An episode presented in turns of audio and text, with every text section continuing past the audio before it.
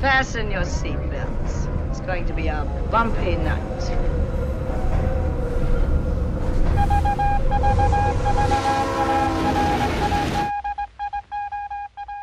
Buenos días, buenas tardes, buenas noches. Eh, los saludamos en un episodio especial de Los Trenes en la Noche. Soy su servidor Fernando Jiménez y estoy con, mi querido Juan Ramón Ríos. Eh, para esta ocasión traemos esta primera, primera emisión de, la nueva sección del programa. Estoy diciendo muchas rimas, eh, que se llama Locomotora de Vapor. Es el primer programa bueno, de esta sección en el que trabajaremos la saga de, de Rocky. Y Locomotora de Vapor porque pues vamos a estar viajando un poquito al pasado. En esta saga también ya tiene algunos este, títulos más de actualidad, pero aún así nos vamos a permitir el jueguito este de, la locomotora de vapor y lo clásico y, lo viejito. Y esta locomotora no sabemos cada cuánto la haremos, esperamos pues, digo, cada que tengamos ganas, pero ya vienen muchas cosas ahí que tenemos planeadas y, esperemos que, que este programa les guste. Como les decíamos, vamos a empezar eh, con Rocky, esta, esta saga tan, tan gigante que, comenzó en el año 1976. Y, bueno, es un universo que abarca eh, por lo menos ocho películas, ¿no? Decíamos, está a la fecha, ya hablaremos de eso más adelante. Eh, pero bueno, pues es, para sin más que añadir, yo creo que vamos a, comenzar. ¿De dónde viene Rocky, Ramón? bueno, la primer Rocky es de, Vamos a estar, yo creo, hablando mucho de, esta piedra angular de, la saga, ¿no? Es seguramente la, que más este, detalles eh, ahondaremos al respecto. Eh, esta, como ya dijo Fer, es del 76. Es del director John G. Avildsen, que, bueno, él, eh, además de esta película, regresó a dirigir Rocky V esta saga que, hasta estas dos últimas actuales era la saga solo de dos hombres, ¿no? O sea, en especial de, Sylvester Stallone, de el actor, productor, director que encarna al famosísimo Rocky Balboa. Él dirige la 2, la 3, la 4 y este señor John G. Avildsen es el que dirige la primera y la 5, la infame 5. La infame 5 también ya la comentaremos más, eh, eh, más a fondo. Bueno, hay millones de cosas que decir ¿no? sobre la, primera película. Como dice Ramón, vamos a regresar mucho a ella porque creemos que, esta película, siendo un, conjunto de hallazgos entre accidentales, este, entre independientes, logra eh, construir un pilar en el que se basará toda la saga, que es una saga que, ha recaudado millones y millones y millones, ¿no? Ya ahorita iremos hablando particularmente, tenemos las cifras, pero es este, una locura, ¿no? Este, ni en, la, ni en las peores este, recaudaciones se ha perdido dinero, ni, en la, ni en la peor. Claro que... Ni en la recaudación de las 5 Sí, hablaba justo de las 5, ¿no? Ni en las 5 le perdieron, le perdieron dinero, ¿no? Obviamente había proyecciones para ganar mucho más dinero y fue vista como un fracaso. Pero bueno, o sea, de fracasos a fracasos, ¿no? Recuperaron mucho dinero y, pues nunca le, han perdido. Hablamos de la, de la primera película que se nos hace importante porque eh, decíamos, todo es icónico todo es icónico en esta película.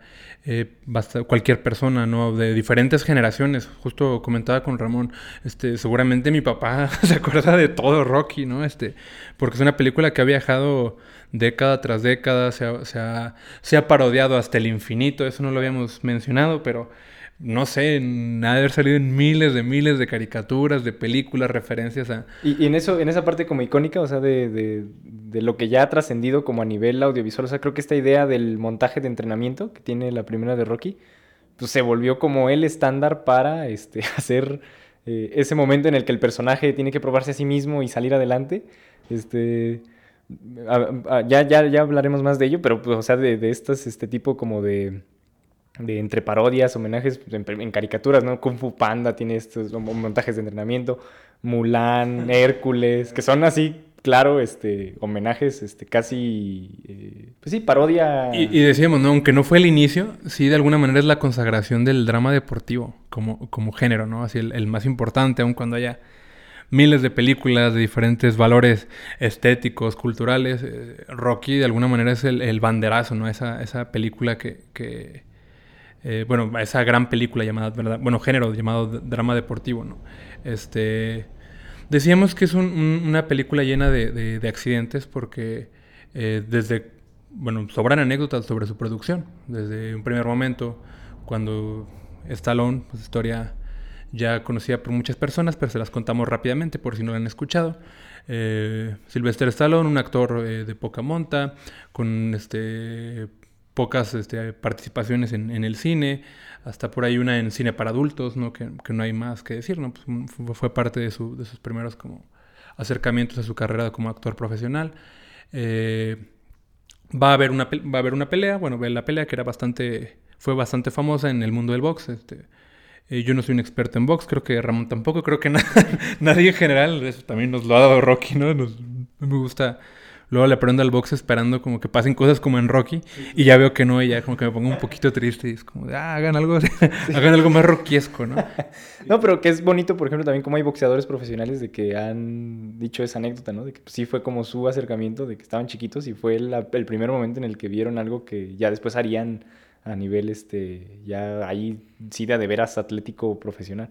Sí, cuando, cuando Ramón y yo comentábamos de, de hacer esta, este especial, nos llamaba la atención eso, ¿no? Eh, que no hay un deportista de ficción más famoso. Más que famoso que Rocky, así no existe. Y decíamos eso, para muchos boxeadores, Rocky es como su peleno, ¿no? Como su Michael Jordan, así su, su, su, gran figura, aun cuando se abren figuras en la, en la historia del box, en, así reales, ¿no? Rocky sigue siendo el, el referente. Bueno, la anécdota es que Rocky ve la pelea entre, entre Mohamed Ali y Chuck Webner, este, un boxeador eh, de 37 años, ya en el ocaso de su carrera. Había logrado pactar una pelea con el antiguo campeón, ahorita no recuerdo el nombre, pero el chiste es que Mohamed Ali le gana el campeonato a esta persona y pues, este, por buena onda que es Mohamed Ali, dice, pues ok, pues voy a pelear si ya tenía pactado este, este muchacho, la, este muchacho, este señor, la, la pelea, pues hacer una pelea fácil, pues le doy la, la, pelea. Mohamed Ali, este personaje que tan querido este, y tan odiado, ¿no? Por muchas personas, este, yo, yo creo que estamos de acuerdo en que debe ser querido y, sí. y lo odia puro republicano feo, no, blanco. Pues es también como parte, este importante de este movimiento contracultural en Estados Unidos, de que él fue de, de, de, de, estos primeros personajes que dijeron yo no voy a ir a Vietnam y se volvió como parte de esta resistencia entre hippie y contracultural. Que se asume musulmán ¿no? claro. y así tiene grandes discursos ¿no? sobre su, su, su, fe.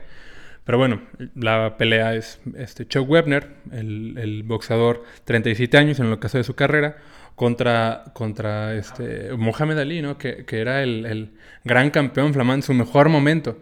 Y pues bueno, la película hizo bastante... Que la, la película, ¿no? La, la, la, la, pelea hizo bastante ruido. Eh, porque nadie esperaba que en el noveno, noveno round... Chuck Webner, así ya bien, ya bien traqueteado, ya, ya se lo habían sonado durísimo. Está todo en YouTube, digo, si lo gustan ver. Ya se lo habían sonado bien duro. Este, le da por ahí un, un golpe en el cuerpo a, a, Mohamed Ali y lo noquea, ¿no? Lo tira. Este, fue la primera vez que caía Mohamed Ali en, en años, en años, en años. No, no, no había caído. Este, luego ya se lo surte. sí, ya, no hay, ya no hay más. Le, le, gana por, por nocaut técnico en el último round. Así, le aguantó toda la pelea. Y esa es la, la historia que encuentra Stallone. Sylvester Stallone como, como espectador de esta pelea. Se da cuenta que la historia no es eh, la victoria, eh, que la, la, historia no es como esta pelea y el desenlace de la pelea, sino todo lo que ocurre alrededor de la pelea. Y logra eh, plasmarlo en ese, en ese guion, en ese primer borrador que hace, y se lo lleva a los productores, ¿no? Les dice, este, quiero hacer esta película. Los productores le dicen así como de, ah, órale, qué padre, qué padre tu, tu, película de box. Y él dice, no, sé que hay como 300 películas de box, pero no quiero que la mía sea de box. Y otros de, ah, ok, ok, señor. y dice, bueno, te ofrecemos dos millones de dólares para la película, que, que pues no era mucho, ¿no? ni, para eso, ni para ese entonces era mucho. Este, y Stallone así como, ah, sí, pero por último, este, pues yo voy a ser el protagonista de la película. Y bueno, pues no, no creo que nadie recuerde a Stallone con, con una... O sea, no, no, es el DiCaprio, ¿no? no, no tiene ni una sola actuación. No, y en ese momento pues solo había trabajado como en películas pequeñas, en estos que hablábamos. Creo que las únicas así más o menos participaciones importantes eran eh, que ya hemos hablado de Roger Corman, de este como Rey Midas del Serie B, de, de las películas de Serie B había ya trabajado Stallone con él en, en, un par de películas, pero pues seguían siendo películas de bajo presupuesto de estas, este, de atrás de las marquesinas grandotas, ¿no? O sea, no, no, no era alguien a quien una productora, porque aparte era una productora más o menos importante en el momento, ¿no? Era la Metro Goldwyn Mayer, y ahí con una asociación con United Artists, este, no le iban a confiar a este desconocido así como de, ah, sí, protagonízala y ten nuestro dinero. Y Aun- aun obviamente- cuando fuera tan poquito, porque no era mucho dinero. Y obviamente los productores le dijeron, claro que no, claro que no vas al protagonista. Y Stallone así como, ah, ok, pues me llevo mi película. Y los otros, no, no, no, a ver, espérate, ¿no? Y, y en las negociaciones le reducen a la mitad el, el- el presupuesto final de la película, que fue de un millón de dólares, que, que es poquito para, bueno, para las producciones como contemporáneas y demás. Este, y bueno, pues ya lo, lo demás es historia, ¿no? Vamos Claro. platicando, ¿no? Eh, pasan muchas cosas. eh, decíamos que todo es icónico en Rocky y hablábamos de, de la música este, de, de Bill Conti, ¿no? De- que él, un, un- un músico con una escuela bastante clásica, eh, hace una, parece, bueno, en una película tan callejera de pronto que aparezca música clásica era algo, algo extraño, y a él le pagaron 25 mil dólares, incluyendo el pago a los, este, a los, a los instrumentistas, eh, cosas como el Steadicam, no sé si quieres contar esa anécdota. Sí, bueno, ¿no? también, eh, o sea, el, el- fue de las primeras películas en utilizar este nuevo invento de, un inventor que se llama Garrett Brown.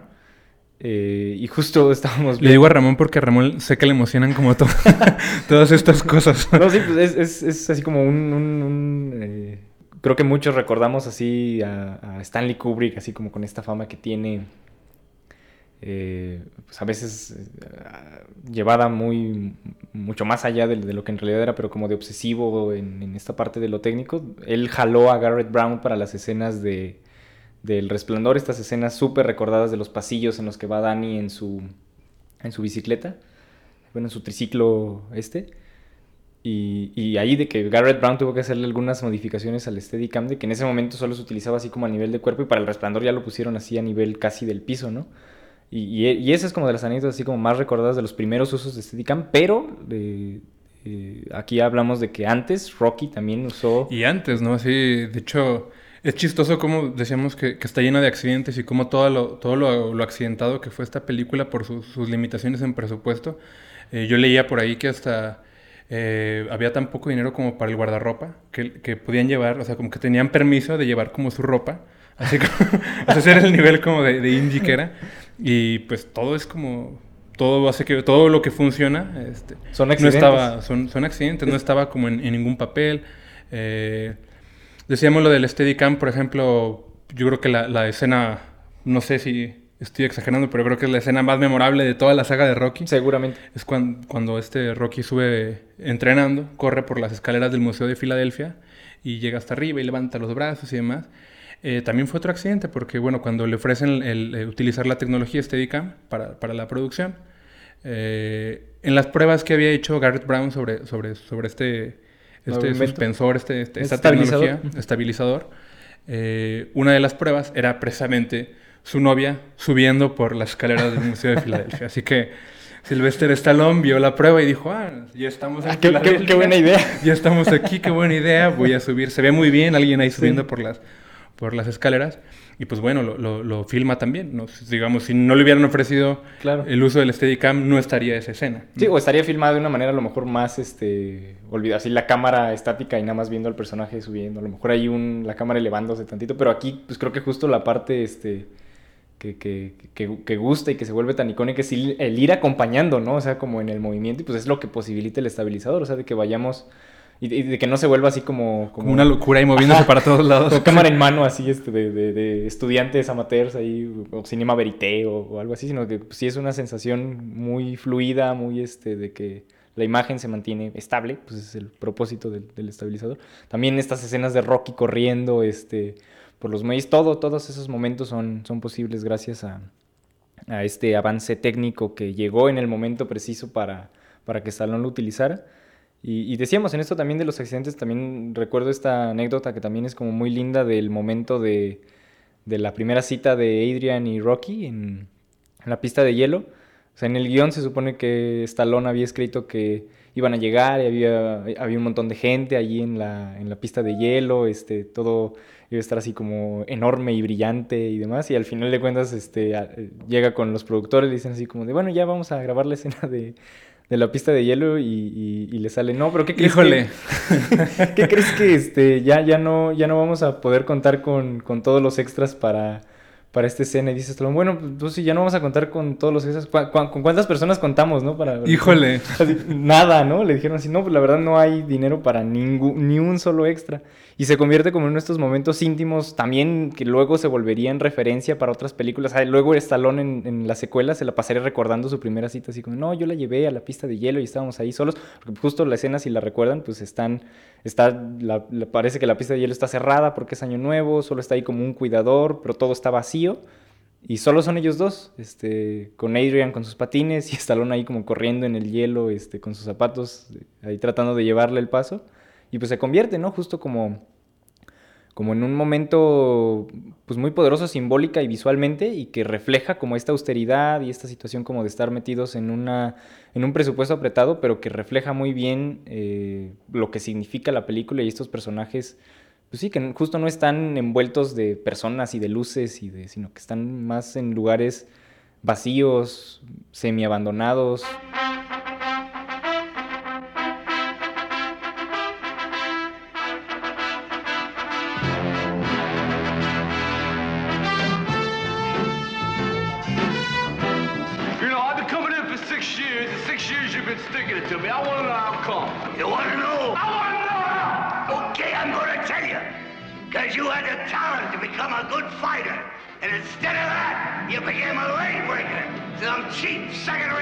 second-rate loan shark. It's a living. It's a waste of life. Y de alguna manera es como lo, lo que nos llama la atención de, de- de Rocky. Decimos que, que es como un... eh, creo que es este, un anime que la película como más relevante a nivel estético, históricamente, es la, es la primera. Eh, por toda esta serie como de accidentes que, que convirtieron, bueno, la, la historia... De pronto adquiere relevancia, ¿no? Lo que decía Rocky. No quiero hacer la historia de un boxeador, porque hay muchas pelis de, boxeo, ¿no? Yo quiero hacer la historia de, de un hombre, de- del amor y demás. Y termina siendo cierto, ¿no? Este, hace la historia, digo, sí decimos que pues, accidentes, ¿verdad? Le decimos más accidentes porque no terminan. Pero también el, el cast, ¿no? No, no lo, no lo mencionamos, ¿no? El cast, este... Obviamente Sylvester Stallone como el, el patrón en muchos sentidos, ¿no? Y a lo largo de la saga. Pero también Talia Shire, ¿no? Este, Adrian, la famosa Adrian, que, que ya está así tatuada en la, en la mente de todo el mundo, ¿no? El Adrian, el grito de Adrian, este... Que decíamos, Talia Shire es eh, ni más ni menos hermana de Francis Ford Coppola. Y todavía lo digo y se me hace como, ¿a poco sí? Se eh, cuentan como historias ahí del, del casting que habían pensado como en chicas que eran como más sex symbols, que estaban como más, que era más escandalosa su belleza, estaban más de moda. Y que entre que no les alcanzaba y que, y que apareció Talia, Sh- Talia Shire y les dio una sensación como de, de, de ternura, de timidez, que yo creo que es la manera en la que se contó Adrian siempre y que le hizo funcionar muy bien, ¿no? Este, también tenemos a Burt Young como Polly, que este otro personaje entrañable, eso es como que uno no entiende por qué siempre está ahí, se vuelve como el alivio. Y de que es bien curioso porque ahora, este, o sea, así como en esta revisada que le dimos últimamente, sí es de repente un personaje como bien complicado, ¿no? Así machista, le pega, este, así como Sí, in- in- abusador. indefendible en el 2020, ¿no? Indefendible. Sí, pero que, pero que aún así, o sea, es- es- es- creo esto bien extraño, ¿no? O sea, de, de cómo un personaje tan horripilante sigue teniendo como algo entrañable, porque al final de cuentas, pues fue el compañero de Rocky en seis películas y sí era ahí como un apoyo rarísimo, o sea, hasta el- creo, creo que se vuelve Como también- roomies, ¿no? Así Ajá, ya. y se vuelve como, como algo también, sí, como una contradicción ahí como rara, porque también es la contraparte de, de Rocky, ¿no? El de buen corazón, este, mucho más amable, y, y dice como, es que yo tengo este amigo que no es nada amistoso, pero aún así lo quiero mucho, y, y- y- y, pues sí, o sea, se vuelve ahí como una química como, como, como entre complicada, pero, pero pues siempre este, entrañable. Otro personaje importantísimo del cast, este, Mickey, el entrenador, Borges Meredith. eh, Borges, no sé cómo se diga. Borges, Meredith. Borges. Bor- Ah, no.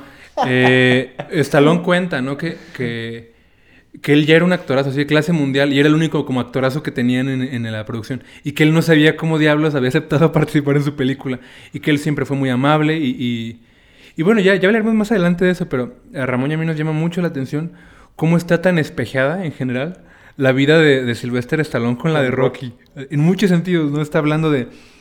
O sea, con el amor que habla de Borges Meredith como actor, parece que Rocky está hablando como de su, de De su, su entrenador. de su entrenador, ¿no?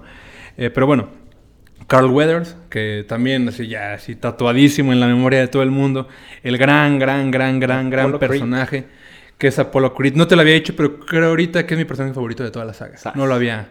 Hasta ahorita que lo estoy hablando, como que lo sentí, ¿no? Creo que se me hace como lo más memorable, eh, como lo Sí, más. y, y la evolución que tiene, ¿no? O sea, en la primera es como este showman así extraño que sí cae así como medio gordo, este... de- pues es claro, es el antagonista, ¿no? En la 2, así que todavía se pone hasta más antagonista, así como en un, en un rollo así como de que sintió que este eh, vago lo estaba humillando y que ahora sí lo quiere reventar totalmente. Y ya en la 3 que se convierte en, la, en el camarada apoyo moral absoluto. Ajá, y hasta, Sí, sí hasta tiene un- corren, ¿no? Así como, así como en la, en la playa, ¿no? Así en las escenas como más memorables, ya hablaremos de la 3 ahorita. Pero bueno, eh, algo que mencionar de Carl Weathers, eh, eh, fue él como el gran deportista que estuvo ahí como en la producción. También Sylvester Stallone, ultra agradecido con Carl Weathers, Claro. así que dice que, que llegaba Carl Weathers y era como de, wow, este güey es un deportista de verdad, ¿no? Y que cuando decía, no, pégame de verdad, y le pegaba y era como, ay, güey, sí pega de verdad, y que lo hizo vomitar, ¿no? Y cuentan como muchas este, anécdotas, este, y bueno, de cómo pasaban horas ensayando y que se, se hizo como una relación ahí interesante de amistad por las horas que pasaban ensayando las peleas. Porque, digo, este Stallone trataba de... Decía que no le gustaba el box en el cine porque era muy, muy ridículo y muy irreal. Este, Ramón y yo ahí tenemos el comentario, ¿no? De que todavía las primeras coreografías de Rocky nos parecen medio irreales, ¿no? Por, por cómo brinca el muñequito y ahí este... Y ya cuando uno ve las últimas de Rocky, que también hablaremos, ya son coreografías así súper bien logradas. No, Pero este, que si eran así como a- también de avanzada, ¿no? También está por ahí la anécdota de que Stallone este, escribió, mm, ahorita no, no recuerdo exactamente el, el dato de, de cuántas páginas, pero que estaba descrita la coreografía golpe por golpe. Creo que yo, yo vi que 24 páginas. 24, imagínense, 24 páginas de descripción de golpe por golpe. Y, y justo en los créditos finales sale, creo que de, de- no recuerdo, no estoy seguro de las últimas, pero es- sí me queda claro de que por lo menos de las primeras cinco sale el crédito al final de coreografía de boxeo por Sylvester Stallone. O sea, que él era el que sí se comprometió como... Y decimos, sí, a lo mejor algunas han envejecido menos o más, pero siguen teniendo como esta característica de, de buscar y de llevar más allá, este, de- de empatar como esta parte que sea interesante, dramático de ver, pero aún así siga teniendo como poder deportivo eh, verosímil. Y ya que hablamos de los créditos, creo que algo importante, interesante y divertido, ¿no? También, y que también nos habla como de la, de la proporción, la dimensión como, como cine medio amateur que tenía Rocky Claro. y que llega a llenarle el ojo a la crítica y al mundo. Bueno, prueba de ello es el- la incorporación del perro. ¿no? Por eso hablaba de lo... ¿Cómo se llama? Butkus. Butkus. Butkus. Le digo Rutkus, no sé por qué me gusta más con R. pero Butkus, eh, eh, el perro de Rocky, que tiene su propia historia, ¿no? Está tan llena de leyendas De esta leyendas. película que una, que otra es, bueno, que, que de la nada Stallone decide meter a su perro, porque lo decide ya en, ya en el rodaje, decide meter a su perro y porque dice que se vería mejor, así como corriendo con el perro, ¿no? Así como todo. y pues ya es como, creo que es un regalo, ¿no? Que el perro, ahorita no recuerdo bien. Sí, como que Adrian, que trabaja Ajá. en la tienda de Sí, mascotas. se lo, ajá, se lo regala. Sí. Y bueno, la- en la realidad este, está la historia, este, creámosla o no, no sabemos, pero Stallone cuenta que, que era tan, pero tan, pero tan pobre que tuvo que vender el- eh, a su perro, que lo amaba con toda su alma, lo vende a 40 dólares, 40 dólares. y le dice al, al que se lo vende así como de, oye, pero, Pero me no lo lo- vas a vender de regreso, júrame que me lo vas a vender de regreso. Sí, porque él justo, y es también esa parte de que decimos de lo espejeado, ¿no? O sea, Stallone ya en la, en esta situación como de, de pues sí, de miseria en la que ya no podía alimentar a, a su perro, pero él estaba decidido así como de, es que voy a lograr algo que me vas a hacer salir adelante. Entonces le dice al este señor que le vende el perro, pero no, no, lo, no te vayas a deshacer de él porque voy a regresar por mi perro. No lo vendas ni lo hagas pastor, ¿no? Así si fuera Rocky mexicano. Este, y bueno, el perro que vendió en 40 dólares se lo revendieron en 1500 dólares. ¿no? 15 mil, creo que 15 mil dólares en 15 mil dólares. No, 1500, ¿no? Bueno, No, creo que sí 15 mil. 15 mil dólares, vamos a decir, no nos acordamos ahorita. Eh, pero es, digo, parte del box office. o sea, cuando te- tenemos que valorar como los ingresos de Rocky también hay. Sí, o sea, cómo subió su- seguro, seguro destinó un buen cacho de lo que le pagaron por el guion para salvar a su perro. ¿no? cómo saltó ¿no? de esos 40 dólares el, el perrito y al final eh, este, tiene sus créditos el perro. Eh, sale ahí como, como Butkus Stallone, ¿no? En- Claro. Y ahí con los puntitos y perro, ¿no? y, y bueno, parte como de, de todas las linduras que pasan. No hemos dicho el argumento. Digo, Ya lo- ya, es medio... Pero digo, para nada, no, no, no perdernos tanto. Este, ¿De qué trata Rocky, no? Este, decíamos, un drama deportivo sobre diferentes eh, bueno, que toca diferentes ahí como emotividades interesantes, que, que para el momento que está pasando Estados Unidos se vuelve de alguna manera relevante. Decimos, es la gran historia del, del llamado underdog, ¿no? Del, del, del que no sé cómo traducirlo. ¿no? Sí, es que tú estudias esas cosas intraducibles, pero pues sí es el este... como el matón de... de- de- Ajá, el, el barrio bajero que sale adelante. Sí, y, y, este, bueno, se, se trata de, de hecho es como matoncillo de un, de un este mafioso, este, nadie da un peso por él, todos se burlan de él, todos se burlan de Rocky, este, y bueno, decíamos en este espejeo constante que hay entre la vida, pues nadie quería al actor, ¿no? Nadie Nadie, todos se burlaban de sus, sus cualidades actorales, y bueno, en, en la película todos se burlan de él, de su manera de ser, de que de- lo juzgan de que es medio tonto y demás, este se encuentra y bueno este este underdog que es este que empieza bueno que tiene peleas ahí menores de boxeo eh, de pronto mágicamente como solo nos permite el cine tiene la oportunidad de, de se- de- de luchar por el título contra Apolo Creed Y que lo vuelven un, eso, también a mí, de, de- o sea, seguiremos hablando como estas, como truquillos de guion como para hacer medio verosímil como las cosas mágicas que suceden en, en las películas, pero me gusta que eso se vuelve un comentario, lo vuelven un comentario sobre América, ¿no? O sea, cuando está eh, ahí Apollo Creed buscando a su próximo contrincante, allí entre su entrenador y como los Y promotores. que tiene como un así como un como un catálogo de peleadores sí. y lo está ojeando y dice este Y dice así como, ah, es que él es italiano. Y qué, qué, qué más este, interesante, porque iba a ser como la peli, iba a ser como una celebración justo como de Norteamérica, ¿no? Dice, qué más interesante que, mos- que, que mostrarme tan patriótico como dándole la oportunidad a un hijo de inmigrantes que vino a este país a salir adelante y, y que pues, yo le voy a dar la oportunidad de convertirse en el campeón del mundo en una noche ultra especial. Y, y es eso, ¿no? Otro accidente, ¿no? Seguramente no era como la intención de, de- de la película como tocar esos temas, pero sí es algo que toca, ¿no? Claro. Este, y, y bueno, de eso, de eso va Rocky. Eh, Adrian es, el, el- bueno, es la pareja, la encuentra. Creo que, no sé qué porcentaje, debe haber alguien que ha hecho la cuenta de qué porcentaje de, de- escenas comparte con Adrian en la, en la primera película. Yo pienso en la primera película siempre se trata de Adrian y Rocky, este, y todo lo que les pasa como, como alrededor, la, la pelea y demás, pero eh, sí es una, una buena parte, ¿no? De la, una buena porción de la película. Y decíamos con esta actuación como... Vuelven una- un amor como tan, tan verosímil, tan tierno. Ah, eh, yo- a mí me encanta Tyler Shire por, por la ternura que transmite, ¿no? Como, Claro. y, y, pues Sylvester Stallone llega a ser tierno también, ¿no? En, en esa como este, sobreactuación, en esa, esa manera de ser, ¿no? Con su sombrerito, ¿no? También veía ahí por ahí que le decían que no se pusiera el sombrero porque no sé qué actor lo, lo acaba de usar en una... Jim Hackman en eh, The French Connection. Es que a mí también, por ejemplo, Ajá. es también de, de cómo está tan insertada la película en esta onda setentera, ¿no? Y, de que pues ahí a lo mejor también podríamos hacer como la... Pues una especie de crítica. Porque, o sea, es parte como de esta... eh, como revuelta contrarrevolucionaria de la industria.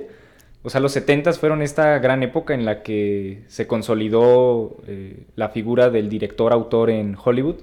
Sea, los directores llegaron pateando las puertas, se convirtieron en las superestrellas y en los que manejaban... En los Rockies. eh.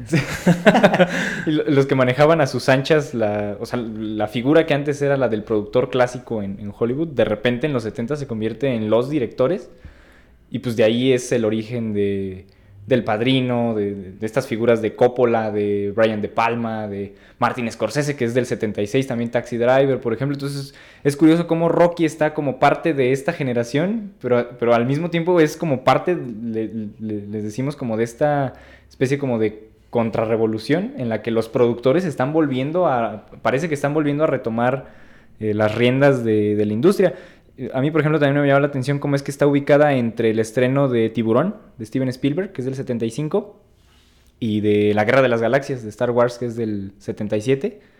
Está, está justo en medio, pues fueron justo estas dos películas, eh, la, de- la de, Spielberg y la de Lucas, las que vuelven a darle como el billetazo a los productores y darles como la, la valentía de apropiarse otra vez de la industria y que son la- las grandes este, cuñas de lo que ahora conocemos como el blockbuster cinematográfico. Era una figura que, que no existía y que se inventa en ese momento con Tiburón y con la Guerra de las Galaxias y, que, pues justo se volvió una, este, una manera de, darle la vuelta a esa figura del director-autor y de que la industria y el dinero era otra vez lo más importante en las películas.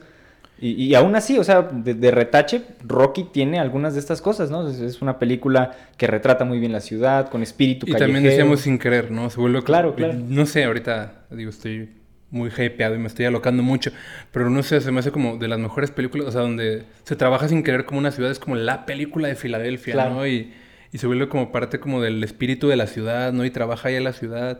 Eh, y bueno, decimos de la primera película, lo demás es historia, ¿no? Eh, es un éxito por donde se le vea, para la crítica, para la gente. Nada más en, en- en recaudación de un millón que costó toda la producción, se recuperaron 117 millones, ¿no? Es una, no, fue- es una locura, ¿no? De, de- de dinero, ¿no? Y la y celebrada en, en- en la, en la academia, ¿no? Gana, ganó- gana ganó- tres Óscares. Sí, y no, y, y por ejemplo, o sea, de, de justo esta parte, o sea, le gana a Taxi Driver ese año, le gana a All the President's Men, eh, todos los hombres del presidente, esta película, este, Alan J. Pakula, no me acuerdo, creo que ese es justo el, el director.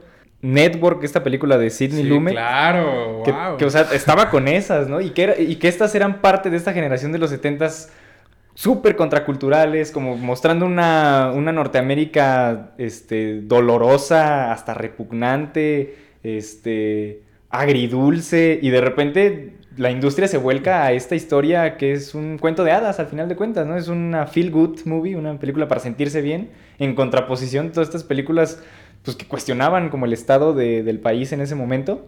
De un, un presidente que había traicionado así como, como los ideales ahí como de su sociedad, este escándalo del Watergate, que es como el tema de, de All the President's Men, Taxi Driver con este veterano trastornado por la guerra de Vietnam y... Y, Y llega cómo- Rocky. Y como, como en ese momento es un oasis, ¿no? Así como, como de... Así como de- patinando con Ah, claro, y esta música clásica, es así como una vuelta como a las fábulas bonitas y a ver, a ver, vamos a olvidarnos como de todo este mundo asqueroso en el que estamos metidos y vamos a ir y vamos a animar a Rocky porque sí se puede y amé. O sea, es como, es como esa parte en la que vuelve a darle como como parte a estos valores que pues ya estaban bien gastados, ¿no? Al, al heroísmo, al, al individualismo. Incluso es una película pues justo de, de un hombre que puede salir adelante por sus propios medios. Y ¿no? que Sylvester Stallone se ha encargado como de dejarlo claro en las entrevistas, ¿no? Él dice así como, no, es que yo veía esa anécdota que contamos ya de, de- del- de los 300 extras eh, que ya no hubo. Decía,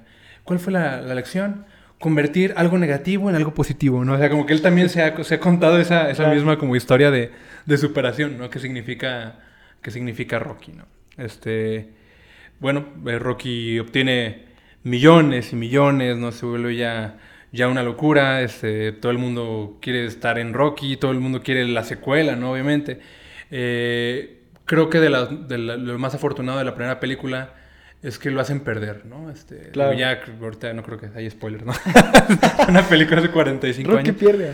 Pero pues, este, se, se me hace como una decisión como con personalidad para una para una para un cuento de hadas. ¿no? Sí, Así claro. Pierde el pierde el boxeador. Lo único que no le gustó a la gente que pierde, Rocky. Pierde el boxeador, pero gana el amor. Ajá, gana el amor y ya no le importa el que haya perdido y Apolo Creed está como de sí, gané, ¿no? Y, y Rocky así como de Adrian, ¿no? Y no me importa, y ya ni le hacen caso y la cámara está acompañando al perdedor, ¿no? Y es Claro. interesante eso. Este, y bueno, con todo ese hype, con todo, ex- con todo ese éxito, estamos hablando de los 70s, era imposible que Que no, no que no viniera una secuela, ¿no? Y sobre todo decimos, no, no es como, no era cine de autor de ninguna manera, este, eh, ya no en la, en la segunda, en la segunda parte ya no, ya no trabaja eh, eh, John Avildsen, el, Sí, el, el John director. Toma las riendas ya ahora sí totalmente estalón. ¿no? Ajá, Como ¿no? "Compa, Sí. este es mi circo. como- Sí, ya él decide así como que él va a hacer todo. Claro. Y se re- yo creo que sí se resiente un poco, ¿no? O sea, de, de, de la 1, por ejemplo, me gusta justo como este look más, este, pues, setentero totalmente, ¿no? O sea, se, se ve la ciudad, se ve como, como la mugre y, y como esta situación así como mucho más gráfica.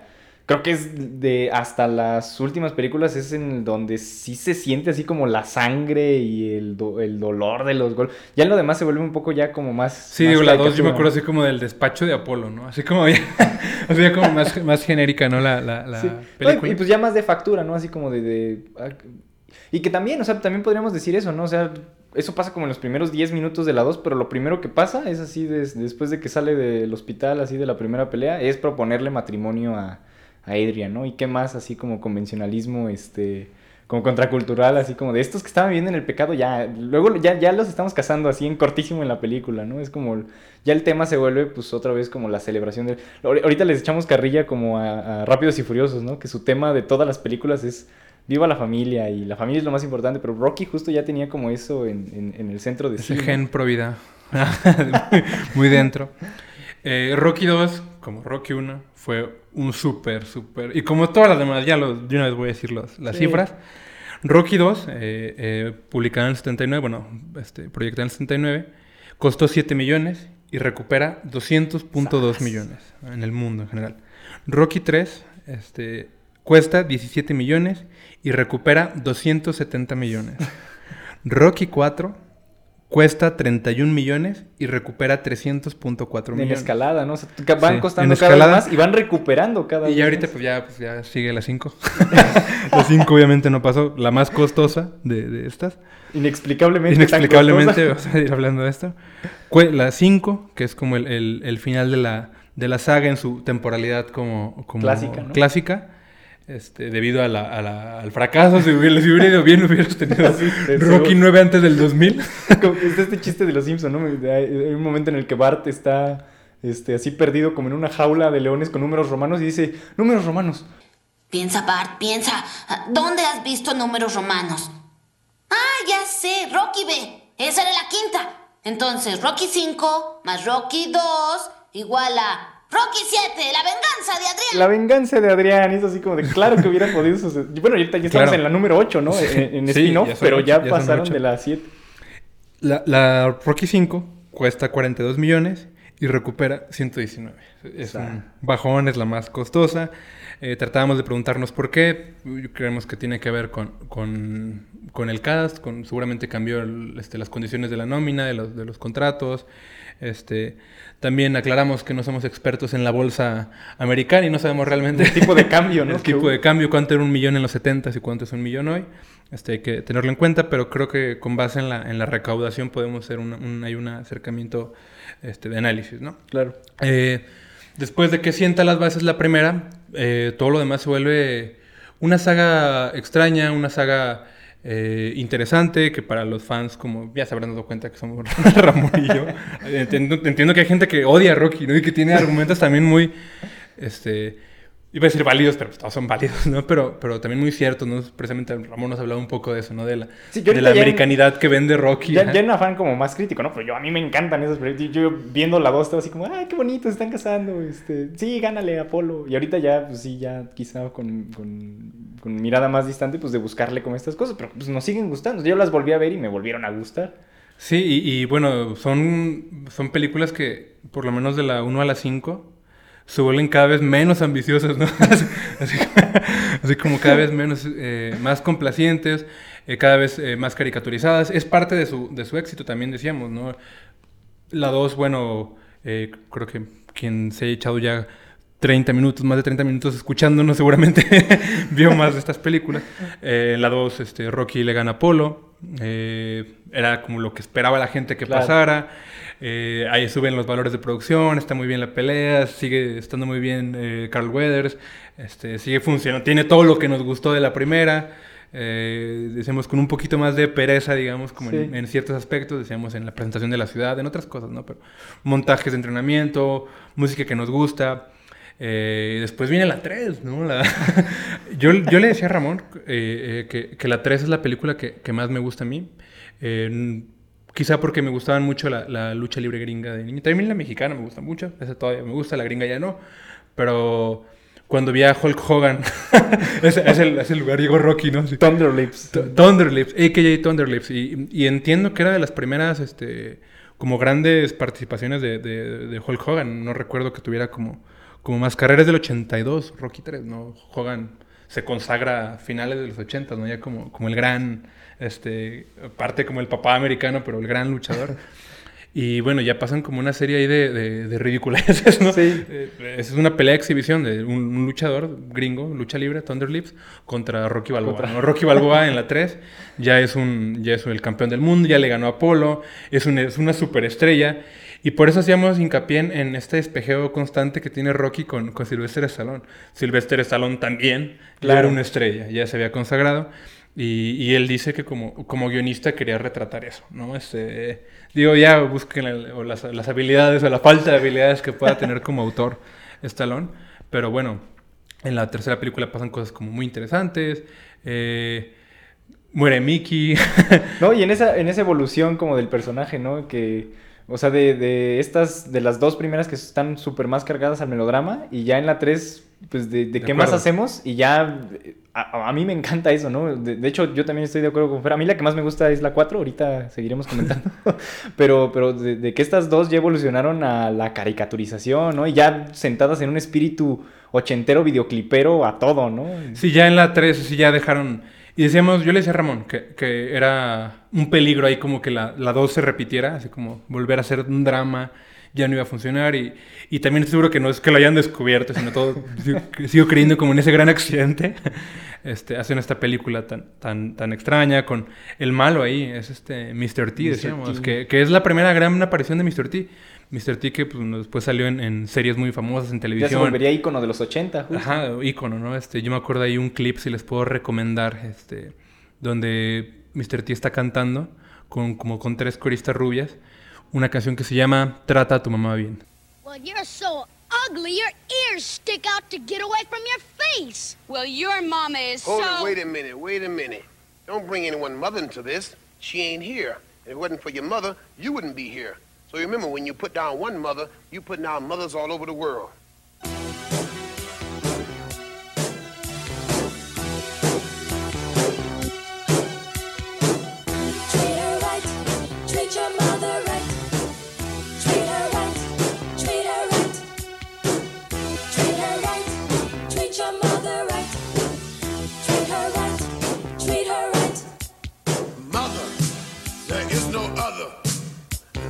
Mother.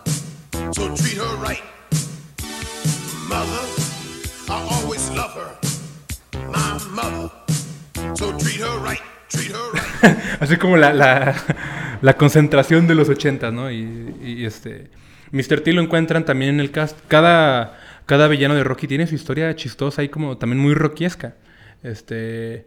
Mr. T era, era guardaespaldas de un boxeador profesional, ¿no? Y, lo ven ahí como guardaespaldas y se le ofrece el trabajo de villano.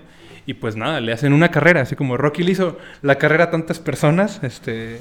También fue a, Mr. T, ¿no? que, que en la tercera película interpreta al, al- famoso, bueno, al, al salvaje Clover Lang, ¿no? Este, que es este personaje que para mí es mi villano favorito de Rocky. No tengo muchos argumentos para defenderlo, nada, me cae muy bien, este, volví a ver los videos y pues las actuaciones son un abuso, ¿no? Él, grita como animal cuando pega, ¡ah, ah, ah! ¿no? Y, es, y es una ridiculez así total. Pero bueno, es parte de toda esta personalidad que sin querer le, imprime a, los personajes, ¿no? Obviamente el punto más alto será Iván Drago, que ya vamos para allá.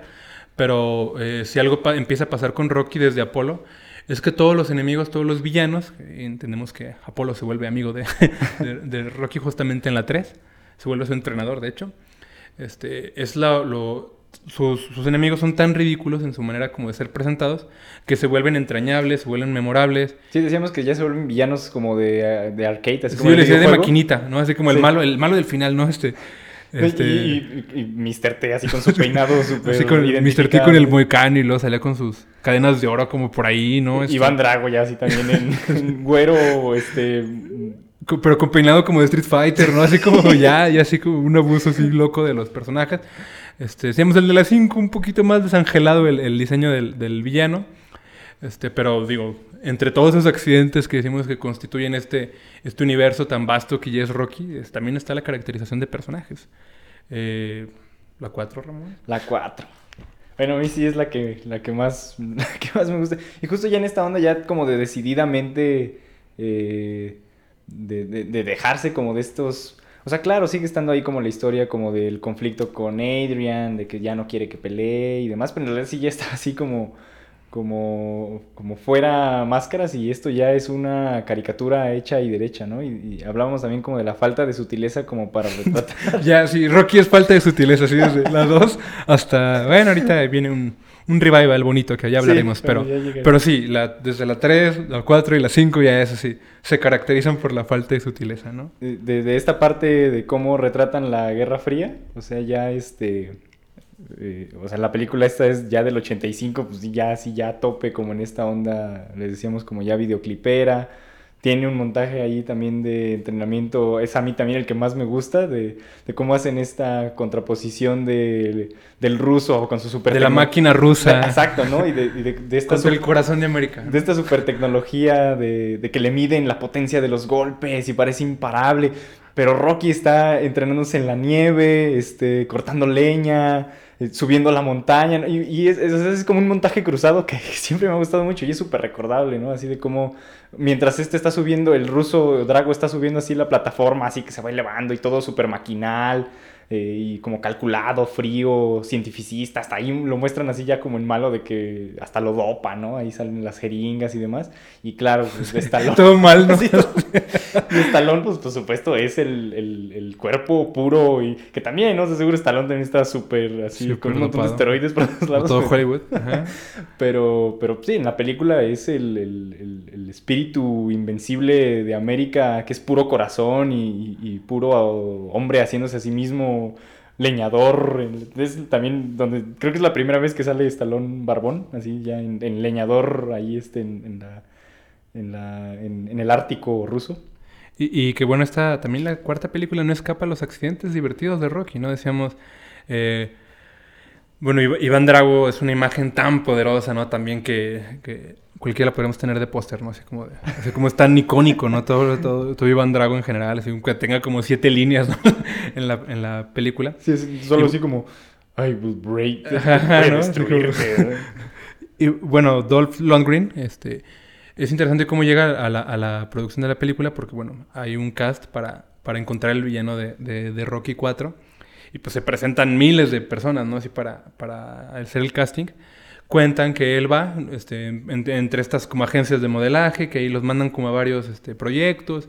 Y él va y no sabía cuál era el proyecto en el que estaba. Y cuando dice así como, no, este, pero ¿sabes a qué película vienes? Y otro, no, no sé. Y le dicen, ah, pues, pues no, vete. ¿no? Y lo corren. Y luego él se entera que era la producción de Rocky 4. Y él como, no manches, sí quiero estar en Rocky 4. Y él ya tenía como su, pues como siendo modelo deportivo, tenía como ahí su cierta indumentaria. Y pues se toma unas fotos, se toma fotos este, vestido de boxeador. Y entre los contactos que nunca faltan en la industria, este, ahí consigue que, que Sylvester Stallone vea sus fotos. Y dice, ah, esta persona, bueno, tenemos a Iván Drago, ¿no? Y ya lo demás historia con, con- con esa película. Esa película también marca de alguna manera, este, agota la fórmula de Rocky, la primera. Sí. Este, por eso es tan polémica la quinta, que ya vamos para allá. Este, pero... Así antes de, justo, o sea, hablando como en este contexto de, de película de los 70 está este libro bastante conocido del, escritor crítico académico Peter Biskind, que hace esta eh, elaboración, o sea, de esta generación. Eh, eh, les digo, es un libro como, bastante conocido. Aquí en, en español se tradujo como Moteros Tranquilos, Toros Salvajes. Y hace como este recorrido desde Easy Rider, el título en, en inglés es Easy Riders Raging Bulls. Y hace como esta parábola que va de, del lanzamiento de Easy Rider hasta Raging Bull de Martin Scorsese, que también es una película de boxeo, ¿no? como, como que, que- que- es como, po- podría ser hasta como una anti-Rocky, ¿no? Eh, Es del och- de 1980, si, si no mal recuerdo. Una película mucho más oscura, mucho más violenta. Sí, no, pues más obviamente es más Scorsese, Claro. es más De Niro, es más sucia, eso no Sí, sí, totalmente. Sí, ¿no? hay nada bonito, no hay Adrianes ni nada. así Claro. Y, justo, ¿no? Porque, eh, o sea, lo que elabora Peter Biskin en su libro es cómo esta generación que estaba, que tomó por las riendas a Hollywood durante todos los 70s y que Raging Bull de Martin Scorsese es como la última, así como el último hombre de pie eh, que hace como, como justo esta, esta, esta obra tan contradictoria como para el espíritu que ya se estaba buscando eh, como, como convertir y que pues, se convirtió, en eso se convirtió el mundo en los 80s, ¿no? En un mundo como más glam, más este, eh, como más tirado como al videoclip, menos revolucionario de lo que fueron las décadas de los 60s y 70s. Y, hay, una, hay una cita de, de Biskin en este libro que, que me gusta mucho y que creo que refleja así como, como varios de lo que estamos hablando, de, particularmente de, de esta, de, de- Rocky 4, ¿no? Dice Peter Biskin, eh, bueno, aquí recupera una cita del guionista Robert Town, eh, que él, él dijo, durante gran parte de los años 70, el objetivo era revelar la disparidad entre lo que el país afirmaba ser y lo que los directores percibían, y había un público interesado en esa cuestión. Pero cuando llegaron los 80 entramos en un mundo de superhéroes de esteroides, empezando por Superman, Sly, Sylvester Stallone, Arnold, Arnold Schwarzenegger, e incluso Bruce Willis volvieron a hacer la guerra de Vietnam y la ganaron. Un país que, en palabras de Lyndon B. Johnson, se había convertido en un gigante indefenso, necesitaba una fantasía en la que no fuera impotente, en la que fuese fuerte como Arnold e invulnerable como Robocop. Y bueno, pues aquí nosotros podemos agregar de que fuera también tan ganador y tan este, poderoso como Rocky, ¿no? y que fuera a Rusia a ganarle al ruso en su tierra. Sí, y... así frente a los jefes de Estado, ¿no? Sí, claro. Ajá, ¿no? Y ya se vuelve un comentario, pues les digo, nada sutil ya de, de, de- de- de la Guerra Fría y que pues al final de cuentas pues, pues fue una victoria eh, ya del capitalismo mundial, ¿no? Eh, y, y aquí el, el cine anticipando por años antes de sí, vamos y les vamos a ganar, ¿no? Y después, cinco años después, llegó la, la, la- la última película del- de, la primera época, digamos, este, la primera época de, de- de- de Rocky, eh, Rocky 5, este, más Rocky que nunca, pero lo curioso era que era menos Rocky que nunca. Este, Rocky no tiene una pelea. bueno, o sea, no tiene una pelea oficial, no está defendiendo el título de nada. Este, no hay un cuadrilátero. Se trata de cambia, cambia el, el- el motivo, cambian los temas, cambia el abordaje. Y es un abordaje que, que a la mayoría de la gente, me incluyo yo, Ramón no se incluye, ahorita la va a defender. No sé cómo le va a hacer. Pero bueno, cambia el abordaje de la película. Este, ya no es el, el centro de. Sí es el centro de la película, pero no es su, su viaje como deportista ni como, ni como sujeto de, de, de- de la pelea, sino como, como mentor, ¿no? Y, y- y aparece este personaje que, que muchas personas no recuerdan, que se llama Tommy Gunn. Tommy the Machine Gun, ¿no? Este, No, bueno, a mí es una película que... que... Ahorita yo, yo no sabía que había cos- es la más costosa de esta primera etapa. cu- que haya 42. costado más que el robot de, de- de- del Ah, robot no, que no, no, no lo del, roblo- del robot bien bonito de la 4, ¿no? ya es así como... Entre las locuras de la 4, ¿no? El robot que le regalan a, a A Polly. ¿no? Y que sale James Brown y que después ese robotcito... Lo eh, acompañaría en sus giras. acompañaría en sus giras a James Brown y lo presentaría así ya. De, de ese tamaño las, las locuras, son las locuras del Rocky 4. Y bueno, Rocky 5 es diferente. Sí, bueno, a mí les, le- les digo, es un- una película que, que yo sí quisiera defender así como un poquito. Lo, ahorita lo que ya me cuesta trabajo es de que yo no sabía que había costado tanto dinero, de que es la más cara y de que es inexplicablemente cara, porque justo, o sea, lo que a mí me gusta es de que, de que sale de este esquema que ya se había vuelto recurrente. También recordábamos ahorita que veíamos eh, esta, esta miniserie documental que, que tuvo mucho eco últimamente de este, The Last Dance, de esta historia de, de esa gran generación de los Bulls de Chicago. Y, que pues tiene a- como protagonista a Michael Jordan, ¿no? Ahí como contando como sus experiencias de, de cómo se volvió también Michael el, Jordan. el cómo se volvió Michael Jordan, ¿no? Ícono también de los 80s, del, todavía jalón de, los 90s. Este, y- y creo que en ese documental hay justo como un esquema en la que cada vez que entrevistan a Michael Jordan, o sea, creo que el, el el motivo recurrente del documental es así como de, no, y pues entonces yo estaba ahí y entonces él me vio feo. Y entonces yo sabía que tenía que derrotarlo. O sea, como que siempre el documental se la pasa así a- entrevistando a Michael Jordan y él diciendo, no, pues es que él que me menospreció me animó a derrotarlo, ¿no? Y creo que eso es justo como el, el tema también en, en- en Rocky, ¿no? O sea, en estas cuatro primeras películas, pues es esta historia de, del, del luchador de, de- de barrio bajo, menospreciado, pero... pues Del bien y el mal. ajá. y que siempre sale adelante, resiste con su buen corazón y con su este, espíritu inderrotable, invencible. Y, y en las 5, o sea, creo que hay, una, hay un viraje como a otras exploraciones que salieron mal. O sea, no puedo, no puedo decir que, no puedo salir que, que- que fueron muy, muy, muy exitosas. Pero a mí me gusta eso, ¿no? O sea, me gusta que hay como un intento, este, como más más ambicioso quizá de, de hacer de hacer algo distinto, ¿no? O sea, me meten esto del promotor ahí malvado. Sí, está así como ya la caricatura absoluta, ¿no? Gritan así como, ah, lo que importa es el dinero, ¿no? Así Sí, que O sea, que también- se entiende, pero falta sutileza. Sí, Ajá. sí, y, y de que justo ahí obligan a, a Rocky como con una tontería de guion ahí como de que Polly perdió todo su dinero, entonces tienen que regresar así como a la pobreza en Filadelfia.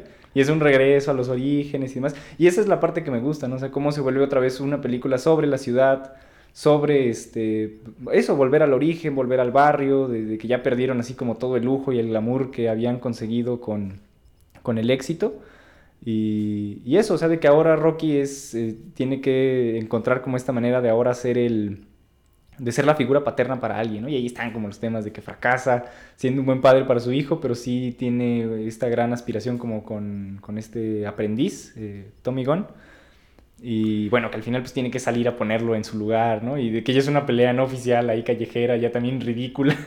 Pero, es pero- súper ridícula, ¿no? Ya decíamos de Street Fighter, ¿no? Así como ya fuera, así en la calle, así Sí. como con monitos alentando, así como de pégale, Rocky. ¿no? y agarrando botes de basura. Y, Y bueno, y, o sea, ojalá fuera una peleada callejera como bien buena y no, pues, Sí. muy ridícula en todas sus formas. Nos acordamos también de este, de este inserto de, de que Rocky ya estaba así tirado y de repente se acuerda de Mickey, así como de Mickey te ama y ya reacciona y se para y sigue peleando y así. Y que decíamos como, como dato ahí interesante, ¿no? Ese discurso de Mickey que se volvió tan, tan famoso está basado en una entrevista real que le hicieron al padrastro de, de- de Mike Tyson, ¿no? Donde él dice que no encontraba eh, rumbo en su vida, pero de pronto Mike Tyson le dio, siendo ese, ese muchacho furioso, le dio como un, un- rumbo, ¿no? Y, y le, le dio como una justificación para vivir. Y pues, está calcado y, y, este, a Mickey, ¿no? Las palabras de Mickey hacia Rocky. Tú me diste una razón para vivir y, y demás. Y es interesante, ¿no? En este espejeo que decíamos Sí. constante entre el mundo del, del Sí. box y... Por- porque también o sea, es como una figura como bien plausible, ¿no? O sea, ahora que es como de, de que estamos en estos universos cinematográficos como, como el de Marvel, de que pues justo buscan como ahí, eh, como, como eh, marcar un lugar así como de posibilidad de mundos alternos en donde estos personajes existen. O sea, Rocky sí es algo así de que de repente se traspasa, eh, de, que es bien fina la línea, ¿no? O sea, de repente Stallone, eh, en el- por ejemplo, ya ahora ya que lleguemos a, ya casi vamos a llegar a, Creed, pero de ahora de que, de que regresó y de que estaba otra vez así como en sets y saliendo así como a la calle este, a, a- volver a grabar, claro, la gente se le encuentra y hay videos de, de gritándole, pero la gente le grita Rocky, no le, no le grita, ¡ay, Stallone! Están allí como Rocky. O sea, de que las personas en el cine también, de, de cómo lo corean, cómo lo, lo animan y, de que ya de repente, como en estos juegos que también hemos tenido en México, como con la figura del santo, de que pues ahí mucho más fácil, ¿no? Porque si era un luchador este, real que las personas podían ir a ver de, carne y hueso y luego volverlo ir a, a ver a las pantallas ya ahí luchando contra todo tipo de criaturas. Pero, pero también hay un poco de eso acá. ¿no? De Próximamente especial del santo, prometido, Ojalá, ¿no? prometido públicamente. Ajá. y, este, y, de eso, de cómo, cómo se, se difuminan las líneas entre, entre ficción y realidad y que pues Stallone, pues eso sí hay que reconocerle, ¿no? De que sí es un héroe este, que, que pues ha sabido guardar el cariño de la gente por muchísimos, muchísimos años con, con, con este personaje pues que sí ha trascendido, creo que es amado totalmente, o sea, aquí en México lo queremos yo creo que mucho, Sí, ¿no? Pero salen nuestros comerciales, sí. Yo creo que lo queremos aquí, lo, Fox. queremos- lo quieren en Japón, o sea, sí es una figura mundial totalmente este, amada y, y entrañable. Bueno, eh, decíamos en el 90 fue la, la- la- ese final extraño. Bueno, parecía el final de la franquicia. Decíamos, fue un fracaso en, en- en taquilla. Fracaso para lo que había estado pasando con Rocky antes. Decíamos, nunca le perdieron con Rocky. Pero tuvieron que pasar 16 años ¿no? para, para que existiera una nueva película de Rocky. eh, que le quitaron el número, tan, tan quisieron romper con, con, esa, con esa temporalidad. Que bueno, este se llama, la, la de 2006 se llama Rocky Balboa, Balboa. ¿no? Y, y pertenece a este, este nuevo, esta, esta nueva como... ¿Nueva época? Nueva época, pero nu- nueva manera como de, de plantear también las historias de, de deportivas, ¿no? Este, eh, Rocky Balboa, ya en, en la película de Rocky Balboa, se, se llama Rocky Balboa. Este, eh, es un hombre ya, ya este, súper jubilado, ya murió Adrian, ¿no? Este, ya está solo, está muy, bueno, está con, con Polly Todavía, todavía. pero están como muy tristes, es muy triste, la, la- la- es como la más crepuscular de las Sí, Rockies, claro. creo. Justo lo estaba pensando ahorita. Y, y de nuevo vuelve a, a- a hacer el tema el hombre que tiene mucho que probarse. Claro. ¿no? Se tiene que encontrarle un sentido a su vida. Eh, el argumento me gusta más que en muchas otras. Creo que, que también en esta nueva, nueva época de, de Rocky, de los spin-offs que hablaremos a continuación, eh, también ya la- las, las- toman las riendas de producción muchas otras personas. Ya no está en las manos de, de Rocky su imaginación y sus graciosos accidentes. Claro. Este, sí todavía, pero ya apoyado por muchas personas. Se nota en producción, se nota en, en- en- en los, en los argumentos, en las actuaciones. Eh, Rocky Balboa trata de, de- un nuevo campeón que se llama Mason Dixon, si no mal recuerdo. No me acuerdo ahorita de, quién, lo, quién lo interpreta. Eh, Mason Dixon es un nuevo campeón, este, eh, como un Mayweather, como, como, bueno, todos los boxeadores son como payasos y, y engreídos. Uno así. Este, de hecho, se me hace como interesante a nivel como de, de realidad y temporalidad. Todo surge como de un jueguito, como de un programa de E ESPN, Sí, ¿te eso, acuerdas? eso es como- bien bonito porque y justo, o sea, de cómo se, o sea, esta ya es ya como bien sentada como en ya en una modernidad, sale ya como mucho HBO Sports y así como que justo todo empieza con este eh, como simulación computarizada, ya también ya súper moderno, así de qué hubiera pasado y que son justo como miradas al pasado, que pues ya es como nuestro día a día de hoy, ¿no? O sea, de cómo, cómo volteamos a ver Cómo estas- vivimos los medios, cómo se vive el Exacto. deporte, cómo se vive el... ¿Y, Este... y qué hubiera pasado si tal se enfrentara? ¿O qué hubiera pasado si este, este actor hubiera estado en tal película? Y como estas exploraciones ya, este... eh, pues sí, de, de echar la mirada al pasado y de... de- Y, y yo me acuerdo así como de la peor manera de hacerlo, o sea, de gente haciéndolo mal, así como en Televisa Deportes cuando hacían como que va a jugar América contra Chivas y ponen así ponen la simulación en FIFA, ¿no? Y fue lo que, que afortunadamente dejaron de hacer, pero lo hicieron un tiempo, ¿no? Y ponían así como, "No, en FIFA quedaron 3-1, vamos a ver si pasa, ¿no? Ah, Pero bueno, en Rocky Balboa, gracias a Dios, no pasa nada de eso. Este, es una simulación en, en, en ESPN. eh, hacen como una comparación de las habilidades de Rocky contra el supercampeón Mason Dixon. Y encuentran que Rocky le ganaría a Mason Dixon, ¿no? El Rocky en su mejor forma. Mason Dixon está muy herido y decide este, retar a Rocky, ¿no? Y, y, pues de nuevo, Rocky ya... Me acuerdo por ahí, este, yo la vi cuando salió, la fui a ver al cine, sí, me yo acuerdo. también, por supuesto que la vi. Esa vez recuerdo que justo mi mamá, la fui a ver con mi mamá y ella justo decía de que a ella que le tocaron como estas ya de, de los ochentas, de cómo las personas sí se metían tanto en la película de que llegado el momento de la pelea gritaban y lo animaban y era como Rocky. Y, y Rocky". chistoso porque es la, como la primera Rocky que nos toca a nuestra generación. Claro. Así como ver en el cine, ¿no? Y vivirla así como... Este, yo recuerdo uno de los diálogos cuando la vi en el cine que, que decía este, eh, que lo está entrenando, que recuerdo que es este, el mismo entrenador de Apolo, ¿no? Todavía. Sí, todavía es Duke. Duke. Todavía es Duke. Tony Burton. Este. Y Duke le dice así como de, no, este... Tienes, le empieza a hacer como un análisis como de todo lo que tiene fracturado, así como, "Esto estás mal de aquí, los brazos, Ah, no, Y cómo lo vuelven verosímil, ¿no? De, de Sí, eso del- y del- pone las radiografías, por eso es como otro lenguaje, ¿no? Ya Claro. no es tan ridículo, se vuelve como más real, este... Sí, porque ahorita también, por ejemplo, pensé en esta otra película en la que reúnen a, a, Dicap- a DiCaprio, en la que reúnen a De Niro con Stallone. Es una película de comedia que se llama Grudge Match. Aquí le pusieron ajuste de cuentas. Y, y de que es algo de que, pues, justo esta de, de- de- de Rocky se podría convertir en una broma, ¿no? De, hasta creo que sí hay como comentarios así en la propia película de que dicen, ah, el balbosaurio.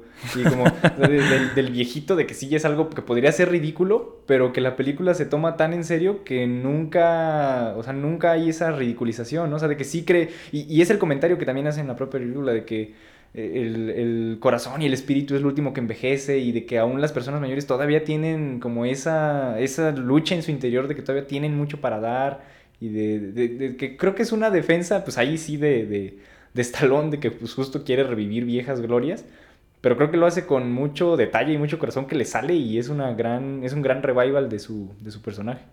No, y, y que bueno, ya es un, un sujeto histórico, ¿no? sí, este, este, Sylvester Stallone. ¿no? Eh, se nos pasaba a comentar esta anécdota, me acuerdo ahorita que hablamos de Stallone. Eh, no sé cuánto tiempo me tendría que haber regresado, pero cuando la canción más icónica, ¿no? De Rocky, Eye of no la Tiger. hablamos. Eye of Tiger, ¿no? Porque creo que habla mucho del significado que tiene Sylvester Stallone para su propia saga y él como personaje y demás. La canción más famosa de todo el universo Rocky, nadie, a nadie le falla, ¿no? La. Ramón lo va a poner, ojalá, ojalá que no se quede en esto. Fue un encargo de, Sylvester Stallone. Él le gusta la banda, le encarga a la banda hacer una canción para su película. La banda le pide la película. Stallone manda una versión no terminada de la película. Y uno de los, de los este, eh, diálogos de Apolo es así como de cuando está entrenando a Rocky para derrotar a Clover Lang, decíamos. eh, le dice como tú puedes, tienes el ojo de tigre, ¿no? O sea, y era un diálogo así del... Y lo convierte en una de las canciones como más importantes, ¿no? De- de- yo diría este en la historia del cine, estuvo nominada al Oscar, eh, ganó muchos, ganó un Grammy, ¿no? Este, Eye of Tiger, ¿no? Para, pensando como todo lo que pasó con, con, Rocky, ¿no? Y, y bueno, Rocky Balboa 2006 viene a ser como, como esa, esa ese, bueno, ese retomar su lugar como, como entre autor, entre actor. eh, raro decirlo carta de amor a sí mismo. Claro. Se canta en el cine decir No, carta de amor a algo. sí. Carta de amor a sí mismo, Rocky Balboa, como Y otra vez en espejeando, ¿no? O sea, Stallone que ya no era relevante desde... Y de que tuvo intentos, ¿no? Ahorita también esta, recordé una película de este director James Mangold, que espero ah, nos toque hablar de él. Eh, tiene esta película de Treaten to Yoma, las últimas películas de Wolverine, la de Wolverine Mortal y Logan, que son así increíbles. Y así de sus primeras películas tiene una que se llama Copland, como Tierra de Policías, que también sale este Robert De Niro, sale Harvey Keitel, pero el protagonista es un Sylvester Stallone en un policía así como gordito, ya pasado de años. Y de, de- es su mismo papel, como de siempre, ¿no? Como de hombre común, así medio torpe, pero de buen corazón, y ahí como en un mundo corrupto, este... Y, y ese, o sea, de, que tuvo, yo creo que sí, esa es como del 95, si no mal recuerdo. Pero, pero, y ya, o sea, ya en un momento en el que ya no había nuevas Rocky, ya no había nuevas Rambo, ya este, estaba como bien pasado de moda, como este cine de acción súper esteroideo, hipermasculinizado, poderoso de, de los ochentas. Entonces ya Stallone ya era una figura como del pasado, irrelevante, y tuvo como este, creo que este pequeño momento en el que sí encontró algunos proyectos por ahí interesantes, pero no, no, no despegó. Entonces creo que también justo Rocky Balboa es el momento en el que dice, quiero volver a, a la cima. Y, es tan buena que pierde al final. Así las mejores, lo leía por ahí, en las mejores películas de Rocky pierde, ¿no? Claro. Este, y bueno, podría ser una, una película que se hubiera quedado ahí como una isla, fuera lejos de, de- de todo lo que así fue la franquicia, hasta que, que esta personita tuvo la idea de lanzar el, el- la- el- bueno, el último revival de la franquicia, Que, este, que tiene, decíamos, nos parece que tiene como vida propia, pero que obviamente es parte de, de- de la saga. del universo. Y hablamos de... Ryan Cooler. Aquí también, o sea, esta es la seguramente mi segunda película favorita de... Bueno, ahí pelean, claro, peleándose con la, con la original, con la primera. Pero a mí me encanta Creed, o sea, es- la he visto, un mon- ahorita recordando las veces que la he visto, la he visto varias veces, la fui a ver cuando salió el cine, la volví a ver poquito después, O sea, hace como un año cuando salió, hace como dos años cuando salió la secuela, volví a ver la primera, y ahorita para esto volví a ver, y la he visto así como... Ya la viste más veces que la de Rocky. Sí. Y, y- y- y es una película, o sea, que, que- que hay, una, hay una frase que, que dice este gran actor, que ah, espero que comentemos algo más de él, de Michael B. Jordan, que es el nuevo protagonista de, de este Gran, gran, gran, gran protagonista. este, continuador de, de la saga y del universo Rocky. eh, Adonis Creed se llama. Hijo eh, de Apollo hijo Creed, de- Si alguien no, no tiene en el radar. ajá. Este, y, y tiene, un, tiene una línea que me gusta mucho a- en el momento de la pelea final. Le están dando ahí su, sus, sus buenos golpes. Y Rocky le dice como, ya voy a parar la pelea. Y, y el- así también ya en clásico este, héroe deportista, así como de, no, quiero, quiero seguir, quiero seguir luchando. Y Rocky le dice, bueno, es que, ¿por qué quieres seguir luchando? ¿no? Y así también con estas preguntas así, este, de, de superación, porque, ¿qué es lo que estás buscando? Y la línea que dice es algo así como, es que quiero probar que no soy un error, porque ahí como en la trama de la película, pues es de que es un hijo, este, de un amorío de Apollo Creed, que creció como en orfanatos, ahí abandonado, que ya luego rescató la esposa de, de Apolo, entonces... Pero que nunca enseñó. Ajá, o sea, está como... Así como en 10 años, hace Sí. 15 años. Está como 20 este, como este dilema de la identidad y de, Sí. de- de quién es, de, de- de usar un nombre que él siente que no le corresponde. Entonces, cuando dice eso, así, o sea, a mí como que, o sea, esa línea siempre me ha sonado como mucho a, a la propia película, diciendo, es que voy a probar que esta no es una ocurrencia así nada más como de, ay, vamos a seguir sacando películas de Rocky y ahora con esto, con este otro nuevo. O sea, siento de que de verdad sí hay como una búsqueda ahí como propia de, de este director de, de Ryan Coogler, de que ahí lo- lo- lo comentábamos.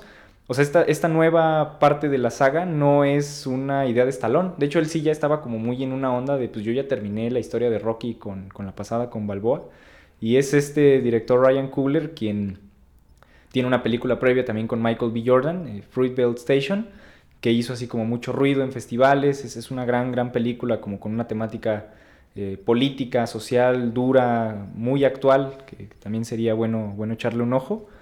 Y bueno, es gracias al éxito de esta película que tiene ahí como el contacto con, con ya como con los productores más picudos de la industria y le dice, oigan, yo tengo una idea para, para, para esto, ahí pichea su, su idea para la, la- las nuevas, la nueva película de, de, de Creed, que está como inmersa en el mundo de Rocky, pero ya es, una, ya es un personaje como con otros, con otros lances. Creed 2 me voy a ahorrar los spoilers porque creo que a lo mejor puede haber gente que no la haya visto. La Digo, más es- reciente. es más reciente, dos años, pero bueno, este, el argumento está ahí en, en el tráiler y es bueno, ni más ni menos que... Hasta me siento raro decirlo, ¿no? es tan divertido. Adonis Creed, hijo de Apolo Creed, asesinado por este, Iván Drago, va a pelear contra, el, contra Víctor Drago, ¿no? El El flamante hijo de, de Iván Drago, ¿no? Y es como... De nuevo Rusia contra, contra América, ¿no? Y contado de una manera este, interesante, que, que esperemos que, que- que la vean, que la disfruten.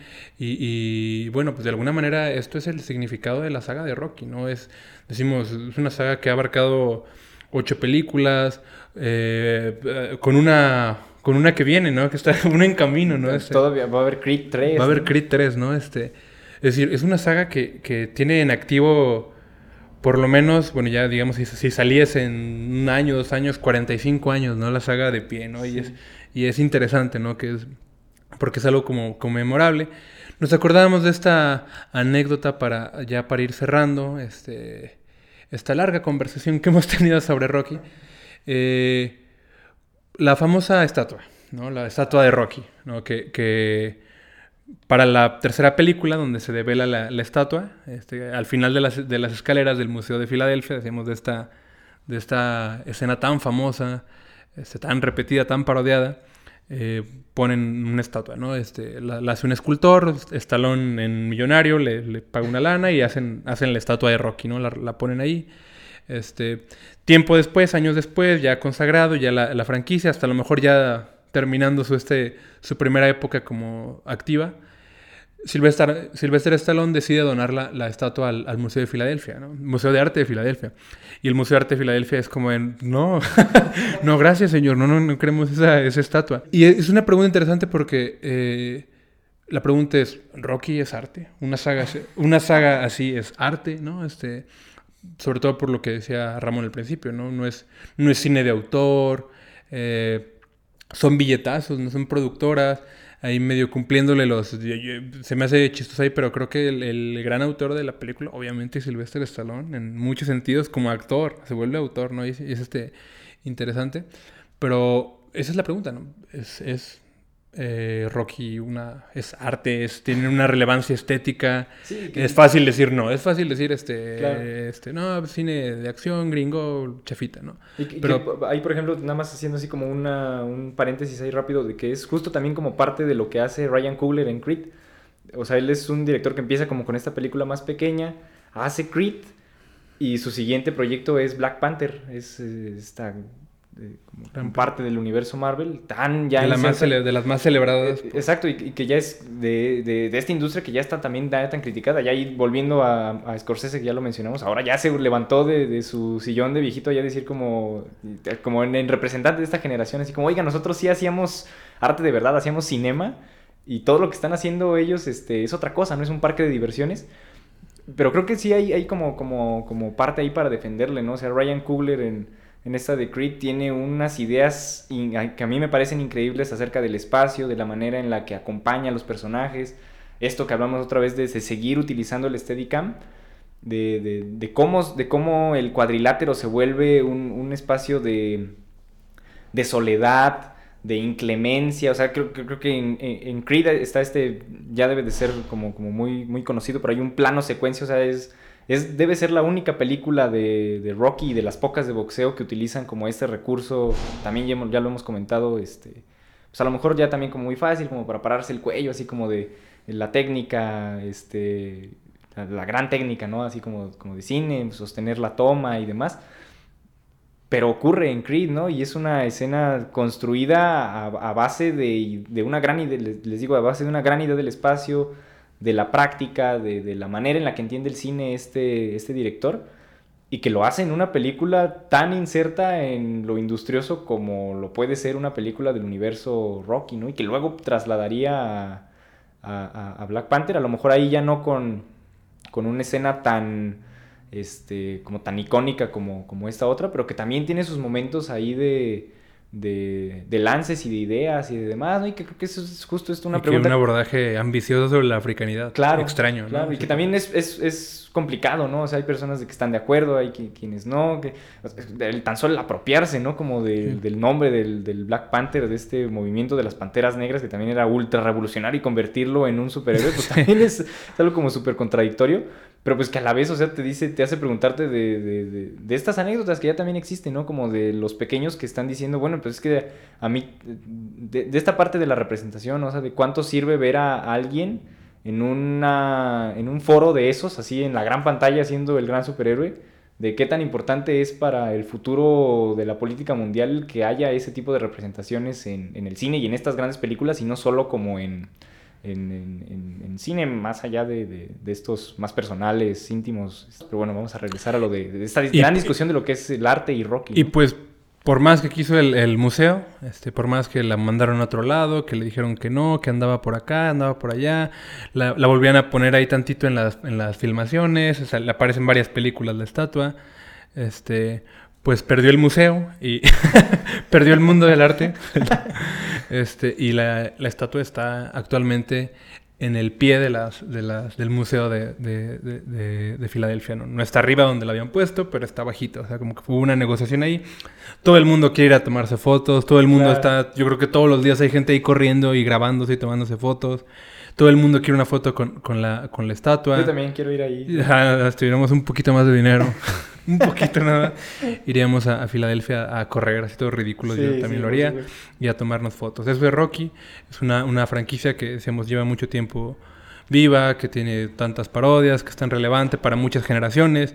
Yo le decía a Ramón, mi papá se acuerda de quién es Apolo Creed y se acuerda de, de Iván Drago, o sea, todos los personajes son tan memorables que Sí, todo el mundo tra- y los, los conoce, Es- y esto- generación tras generación. ajá. Esto decía, o sea, yo la fui a ver con mi mamá que las vio, las conoce, sus hermanas, mis tías, mis primos, que también son, son de una generación este, anterior a, a la mía, y pues ya ahora yo también. Y estoy seguro de que hay niños ahorita más chiquitos ya con estas de Creed que también ya están en la franquicia y ya están echándole el ojo a las, a las pasadas. Bueno, y, y, pues ya, mucho amor para Rocky. Este, esperemos que, que les hayan servido de, al- de algo estos, estos datos, esta, este ilógico amor que le tenemos a, la, a la- a la franquicia. Ojalá que le- le- este, les guste. Eh, si les gusta el programa, compártanlo con sus amistades, con sus papás, sus mamás, quien, quien le guste el, el universo de Rocky. Este fue la, esta fue la primera edición de, de Locomotora de Vapor, espe- este, especiales de los trenes en la noche, nuestro podcast de cine. Eh, se despide de ustedes Fernando Jiménez y, y mi querido Juan Ramón Rivas.